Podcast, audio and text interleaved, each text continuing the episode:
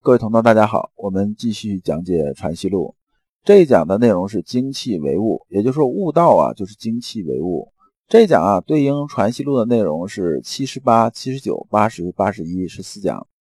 那么呢，我们还是带着问题啊来听这一讲。这个问题是：格物的物和精气为物的物啊，中间是什么关系？第二呢，真修行的悟道入手处究竟在哪里？七十八问：言子墨而圣学王，此语不能无疑。陆程啊，又问这个先生啊，说：“先生，你呀之前讲过这么一句话，说言子墨而圣学王，这句话呢是不是太武断了？说这个颜子啊，就是颜回啊去世了之后啊，圣学啊就没有继承了，他就已经那个什么了？这句话是不是讲的有点？”太过于武断了。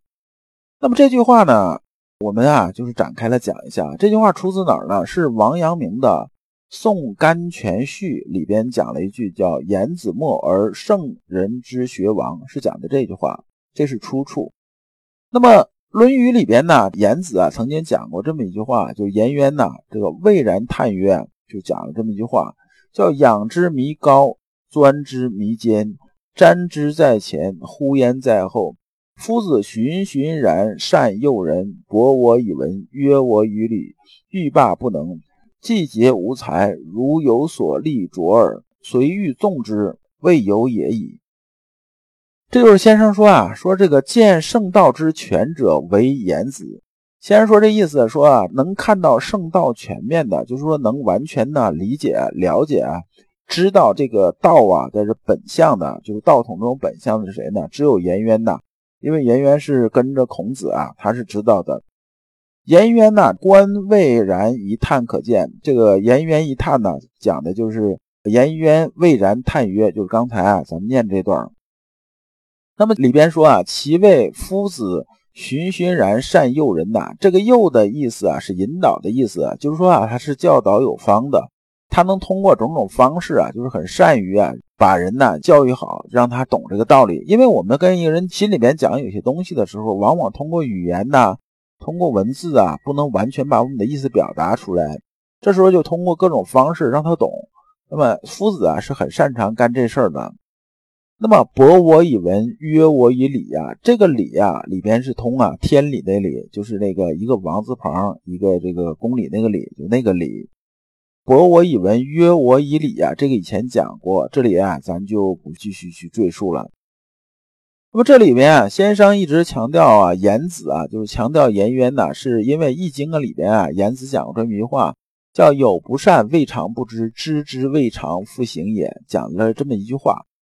这句话呢，是在《易经》里边有这个出处的。那么这两个“知”呢，就是良知的意思啊。由此啊，是证明什么？证明啊。颜子对良知啊，也皆能从啊自修自悟里边开始。所以呢，先生说啊，我搞这个心学啊，颜子之学啊，才是嘛我们圣学之正派啊。就说他最先说出啊良知这个意思的。这里边呢，下边先生接着说啊，学者须思之啊，道之全体，圣人亦难以与人，须是学者自修自悟啊。说啊，我们呢之前讲过很多次，说说文字啊、言语啊是没有办法完全承载信息的。就算是圣人呢，也没有办法。就是你没到那程度的时候吧，他也没办法跟你说清楚。就之前我们讲课也讲过，就怎么说呢？就算是啊，圣人说饿了是什么感觉，那你从来就没有挨过饿啊。那圣人就怎么跟你说，你可能自己你都没办法想清楚。饿究竟是什么？就饿了究竟是什么？那只有啊，你两顿不吃饭嘛？你马上就知道。圣人不说你也知道饿是啥感觉了。所以从这个角度来讲的话呢，就是说啊，我们修啊心性来讲，修有好多东西呢，我们只能是通过自修自悟，就是它会有点化，有机缘。但是啊，你自己悟性没到那儿，没有这种经历的话，你是没有办法达到的。所以颜子说。随欲从之，莫由也已。接啊，文王说啊，这个望道而未见，义啊，这个望道而未见呢，就是说呢，我能看见道，但是啊，我没有追得上他。就是我能看见他，但是呢，我始终跟在他后面，就是追不上。所以颜渊呢，对孔子这种评价也是讲啊，讲仰之弥高，钻之弥坚呢，是说啊，我们看着他大概就在山腰那个位置，然后呢，我们就往上看呐，往上看。这时候往上看，看到山腰的时候，发现它已经在上面了。再往上看呢，就在更上面了。钻之弥坚是说呢，本来啊，我们觉得这个东西啊，就这块木头吧，是很软的，这一钻就进去了。这越钻发现越硬，钻不进去。那么瞻之在前，呼焉在后啊，说始终啊，我是跟不上啊。是我能看见呢，道在老师这种身上，我能看见道，我能清晰的看到，但始终啊，我是达不到啊，他这种水准是这样子的。那么这一部分呢，就是说言子墨而圣学王。先生讲的核心的意思是什么意思呢？先生讲是因为啊，他觉着啊，圣学啊，就是这个心学啊，这是圣学，归根结底是人学，人在学就在，人去啊学亡。就是说呢，道的载体是人呐。圣学啊，它不是一本学术著作，也它也不是一个发明专利，也不是典章制度啊，它不是成型的东西。就说我们能摸得着、看得着，它不是。它是一个人的举手投足，是一个人的音容笑貌，是一个人的行动举止啊。它不是一个抽象的形而上的理论概念，而是一个具体的、活生生的有血有肉的人。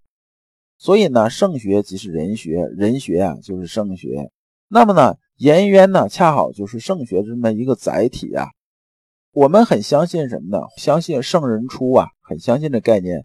就是说呢，这个国家呢，如果有个圣人出呢，他就会教化众人，让整个这个世界达到这种大同。那么我们讲这人呢，就是道这种载体。先生讲的是这个意思，所以从这个角度来说呢，他说颜子啊，墨就是颜子啊，去世了之后啊，圣学啊这种载体啊，就悠悠千年呢，没有人呢能代替得了他这个就是形象代言人呐。七十九问。身之主为心，心之灵明是知，知之发动是意，意之所助为物，是如此否？先生曰：亦是。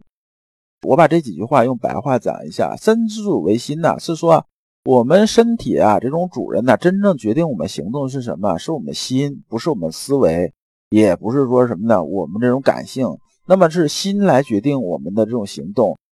以前老刘也讲过失眠这种例子，就是最后决定啊，你能不能睡得着觉，是你心来决定你睡不睡得着觉，而不是说你的思维决定你能不能睡得着觉。所以啊，我们任何这种行动啊，身体这种动作啊，什么这些动态啊，它都是由心来决定的，它不是由其他来决定的。那么心之灵明啊，就是知啊，我们心里的这个灵明啊，就是心里边这个灵和明啊，这可以分开看。灵啊，就是说那种啊。我们触及得到，就是有这知触及得到，它就有反应那个东西。明是说什么呢？就是咱们想象心就是一面镜子，它是一尘不染的那种镜子，有外物从这一过，我马上就能照得出来。那么心里边呢，能动啊，灵明这东西，就灵敏的，它能动这个东西，能感知的东西是什么呢？就是知啊，就是那种直觉。那么知之发动就是意呀，这个意呀，就是说我们看到这个东西啊，我们感触到这东西，我们知觉到这东西的时候，我心里头一萌动啊，就一冲动那个意思啊，就是个意。完意之所在呢，就是个物，这个物就是什么呢？就是充斥到里边的这股气呀，心里边这种就精气为物啊，那股气。那么陆成问先生说啊，我这么理解是不是对呢？先生说啊，意是。意识啊，为什么讲的不是说是，而是讲意识呢？意识的有层意思，就是说啊，就是姑且是吧。这姑且是的意思是说，你现在呢可以这么理解，就是说你的水准还没有足够高嘛。这个也算对，就是说你这解释呢可以达到及格，但是绝对它不是说很精准，就这么个意思。我们呢讲这里边呢修心的时候，这个悟啊，我们的格物啊，这个悟啊，就是修心性的难度所在啊。就说我们里边的这股气呀，这股气就是我们修心性的难度真正所在的地方。八十，只存得此心常在，便是学过去未来事，思之何益？徒放此心耳。这句话呢，让我想起来南怀瑾先生啊，有讲过一句话，讲什么？讲说啊，到我这种水准的话，基本是阎王律绝啊，事过无痕了。就说啊，这话说了之后啊，我就放下了。这个事儿呢，就是做完了之后呢，我就翻过页了，我就不再去想了。就是以前的事儿，基本我不反复去琢磨去了。就说我心里面就像是什么一个状态，就像真的就像一面镜子一样，呃，很干干净净的一面镜子。有这东西从镜子面前一过呢，我镜子边就映出来这个物。映出这个物呢，那个马上我就做出一个反应。这个物呢，从这个镜子面前扫过去了之后呢，我镜子边又是空的了，我就把这个东西就放下了。我能做到这种程度。这里面先生也讲，过去未来事，思之何益？以前的事儿过已经过去了，你在想它，其实也没有什么意义。你现在呢失恋了，那么你就应该什么呢？应该好好的再想想啊，下一步是谈个朋友还是怎么着？考虑这些事儿。你总是沉溺于以前的这种忧伤之中啊，沉溺于这种中，天天想着究竟差啥呢？我当时如何如何痛苦？你反复琢磨这些事儿啊，对你未来的生活啊，为你入世是没有什么帮助的。老刘啊，在北京的时候也见过很多那种上访的，是一时受了一些委屈，受了一些什么。咱们不说啊，这事情他怎么样怎么样，但是我们在想另一件事情，有的人是从二十几岁开始上访，一直访到什么程度呢？访到啊，整个头发全白了，这一辈子最美好的这种年华全搭到这件事上了。他如果真是把这事儿放下了，用这二三十年这种最美好的年华呢，来做一点呢真正对人生有意义的事情，那他可能现在过得也不见得一定不快乐。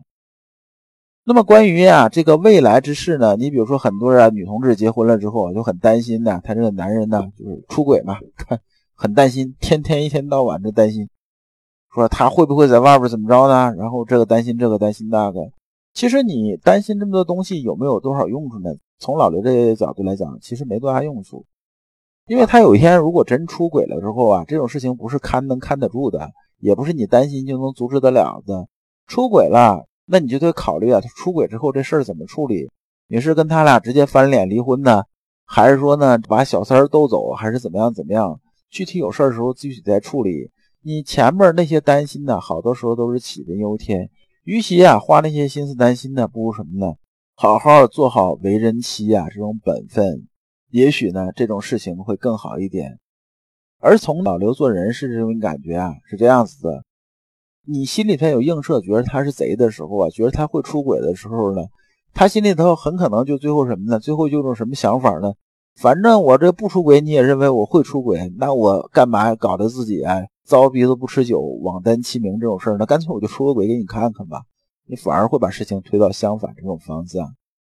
所以从这个角度来说呢，过去未来之事啊，思之何益？徒放此心儿，把心放下，活在当下，好好做好啊眼前这些事儿，好好带好身边这些人，对你的人生，对你的入世可能更有意义。言语无戏，亦足以见心之不存。这句话呢，其实也没什么太多好讲的。他这话讲的就是一个意思，就是说呢，这人如果说话颠三倒四的时候，一啊，他心里头可能啊，他就是心之本体啊，并不存在的，就是他没有心之本体的东西。就用咱们老百姓的白话讲，就是什么呢？这人说话颠三倒四的，他自己就没有真懂啊。咱们给人讲课或者讲一个道理似的，你自己心里都没整明白，你怎么给人家说明白呀？是不是这道理？所以言语无戏，亦足以见心之不存，就这意思。这章的内容啊，我们就讲完了。那么我们下一讲内容是心随自然便是不动心。感谢诸君。老刘啊，一直相信修身之道在于互相印证，同道为鉴，共同进步，是我们修身的这种必由之路。如果啊，诸位同道对老刘分享的内容比较感兴趣，愿意一起交流、聆听更多的分享。可以通过专辑介绍里面的联系方式联系老刘。今天的内容就到此结束，再次感谢诸君。